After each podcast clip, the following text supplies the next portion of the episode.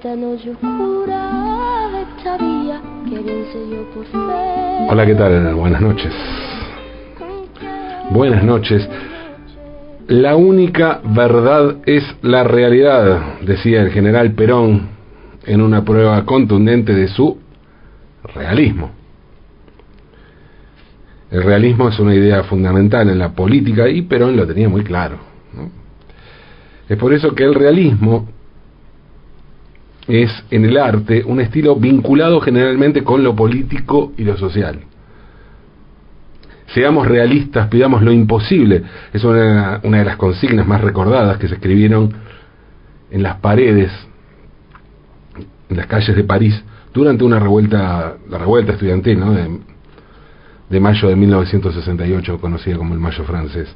Una forma de darle al realismo político una nueva dimensión, de hacer, de hacer surrealismo político de alguna manera. Si pensamos en la literatura realista, si pensamos específicamente en la novela realista española, el nombre mayor, el que se impone por sobre todos los demás, el que surge de manera contundente, es el de Benito Pérez Galdós. Pérez Galdós nació en Las Palmas de Gran Canaria el 10 de mayo de 1843 y a los 18 años, tras finalizar la escuela secundaria, su madre lo envió a Madrid a estudiar Derecho. Mm, Benito era bastante vago, faltaba mucho a clase y vivía la vida nocturna de la Madrid bohemia.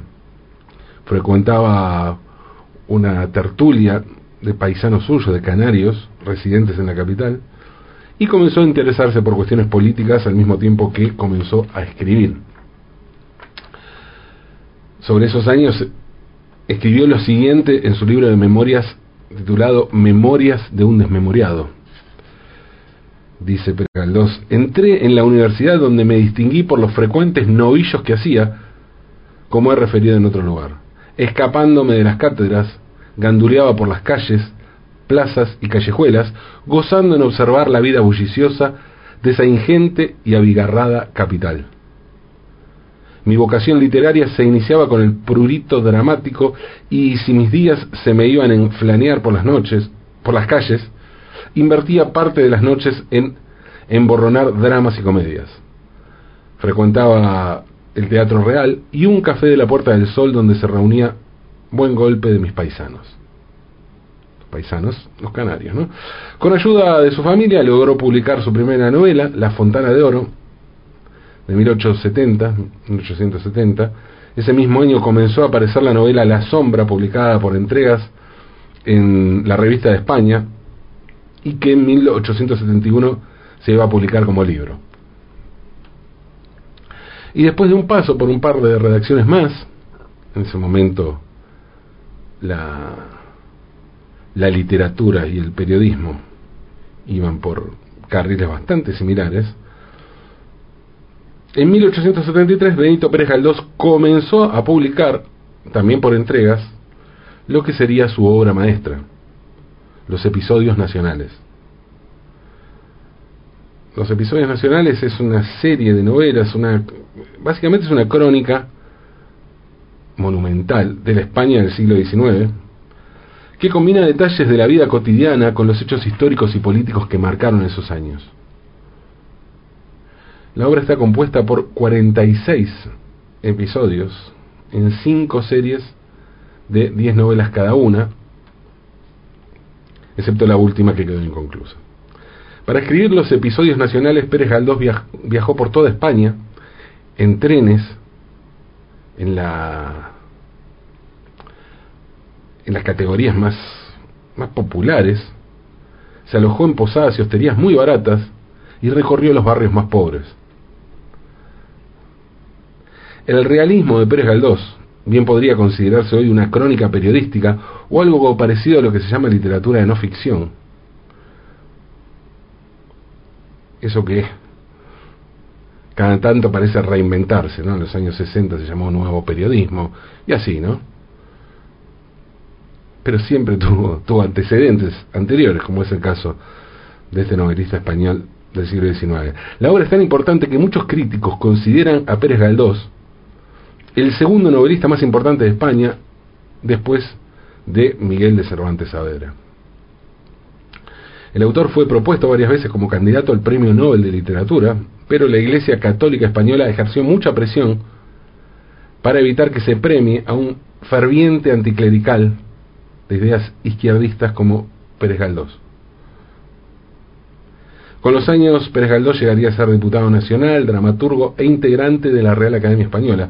Cuando murió, el 4 de enero de 1920, se produjo en la sociedad española el mismo contraste que Benito Pérez Galdós había provocado en vida.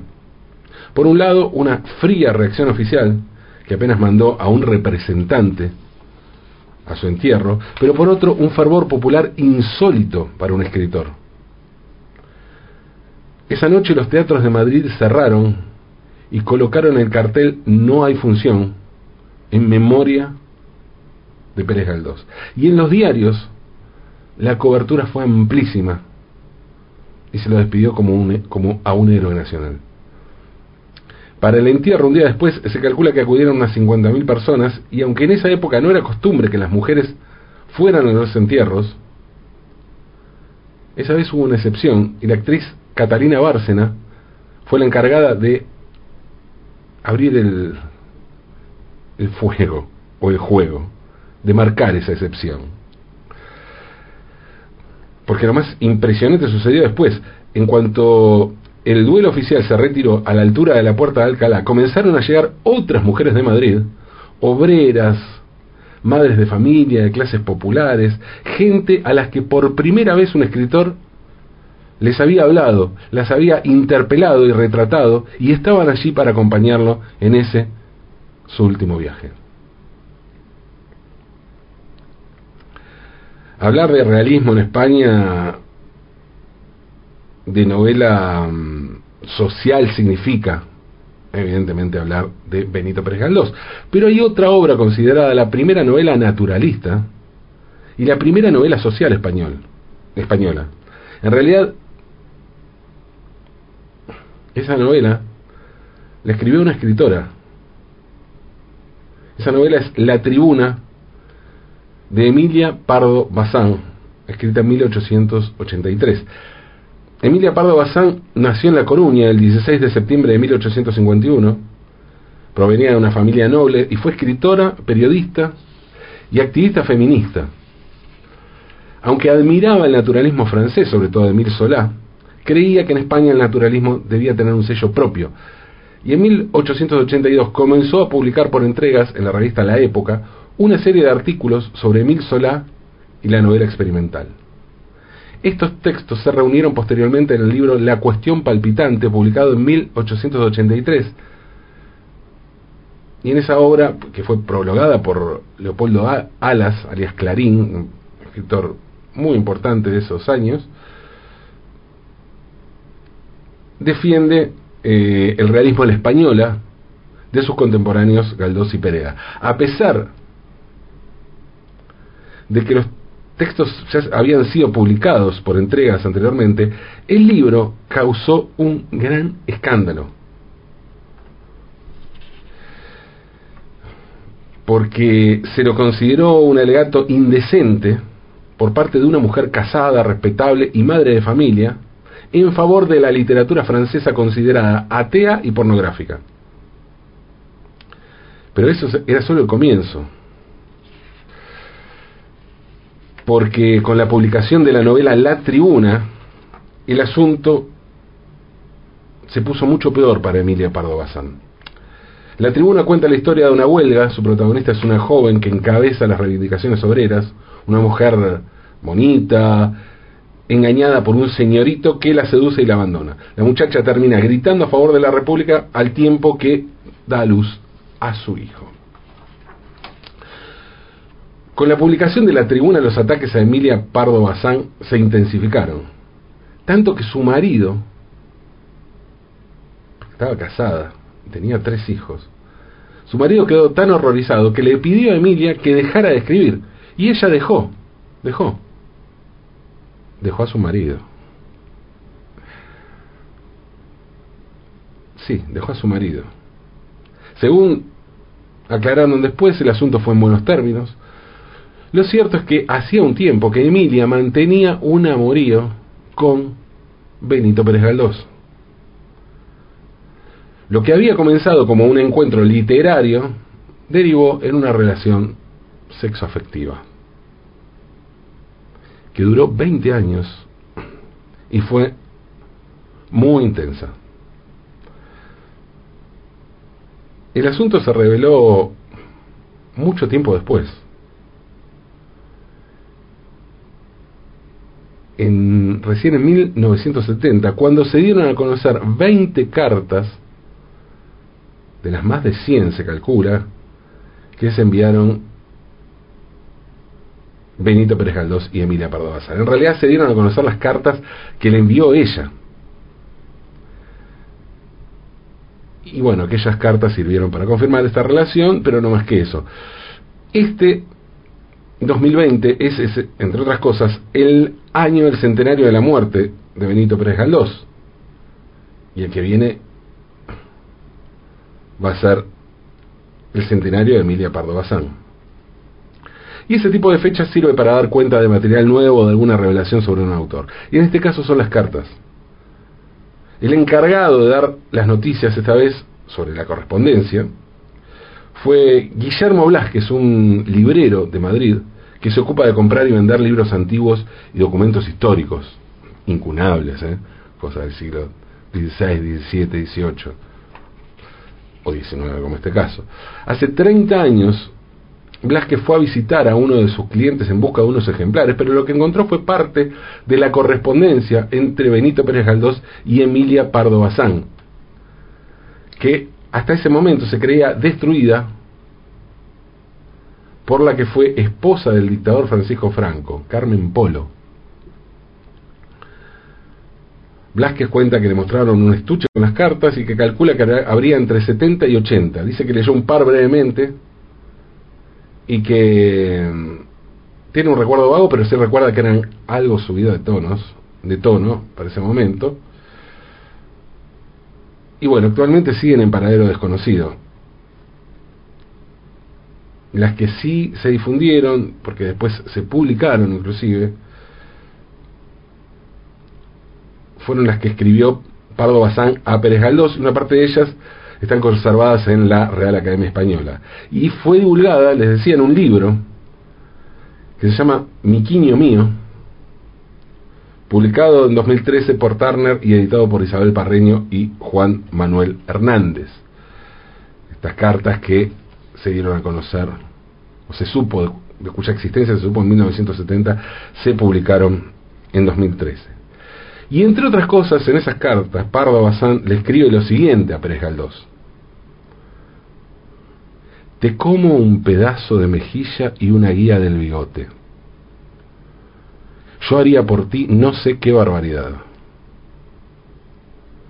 En cuanto yo te coja, no queda rastro del buen hombre. Que estamos hablando de España y coger significa tomar, ¿no? En este caso, pero bueno. En prueba te abrazo fuerte a ver si de una vez te deshago y te reduzco a polvo le decía Emilia Pardo Bazán a Benito Pérez Galós, casi un sexting, pero en papel y pluma y en el siglo XIX. Como para darnos cuenta de que eso de los mensajes sexuales no son un invento del siglo XXI ni de los medios electrónicos de comunicación, ¿no es cierto? Por el momento, solo tenemos las de las cartas de Pardo Bazán, las únicas cartas de amor escritas por Galdós que se conoce hasta ahora son las que están dirigidas a la actriz Concha Morel y a la maestra Teodosia Gandarias, que fue la última pareja que tuvo el escritor. Pero el librero Blasquez dice que por lo que llegó a ver, Pérez Galdós tampoco se quedaba atrás en cuanto a lo que decía. Y que en una de las cartas que pudo leer, el escritor le decía a su colega y amante lo siguiente. Estoy deseando volver a verte para comerte los pechos. Blasquez duda de que estas cartas de Pérez Galdosa, Pardo Bazán, que le mostraron estuviera en la biblioteca de la familia Franco. Su teoría, su teoría es que el académico y su familia nunca quisieron mostrarlas ni venderlas por el contenido pasional de las cartas. Entendamos que Pérez Galdós es un monumento nacional en España. Y, y bueno, la familia piensa que esto puede llegar a hacerle daño, evidentemente, con una visión muy distinta de la que personalmente tendría si se dieran a conocer estas cartas y si realmente estas cartas dicen este tipo de cosas, ¿no? Pero bueno, la relación entre, mm, entre Pérez Galdós y Pardo Bazán es fascinante, eh, por varios motivos. Por un lado, por la magnitud literaria tanto de él como de ella. No, se trata de gran escritor nacional español y una y una escritora importantísima, dos de las grandes personalidades literarias de su época. Pero también es fascinante por el hecho de que tuvieron una relación de 20 años, atravesada por varias parejas y otras relaciones de ambos. Pérez Galdós nunca se casó. Y como les dije, Pardo Bazán sí. Ella tuvo tres hijos con su marido, con quien se casó a los 16 y se divorció a los 32. Pero como les dije también, la relación con Pérez Galdós comenzó antes de que ella se separara. En el medio, ella tuvo amoríos con un par de muchachos más jóvenes, algo que no le gustó mucho a Pérez Galdós, pero que terminó de asumir. Esta después tuvo otras relaciones. Ninguno de los amoríos de ambos tuvo incidencia en esta que fue una relación basada en la admiración literaria e intelectual mutua, además del vínculo como amantes. Lo que se dice dos modernos absolutos, ¿no? Algo que en el siglo XIX se pagaba al menos con la clandestinidad en la que tuvieron que mantener el vínculo. Como escribió Pardo Bazán en una carta de 1889 a su amado Pérez Galdós, le hemos hecho la mamola al mundo necio que prohíbe estas cosas, a Moisés que las prohíbe también con igual éxito, a la realidad que nos encadena, a la vida que huye, a los angelitos del cielo que se creen los únicos felices porque están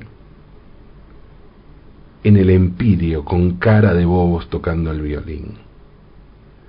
Felices nosotros.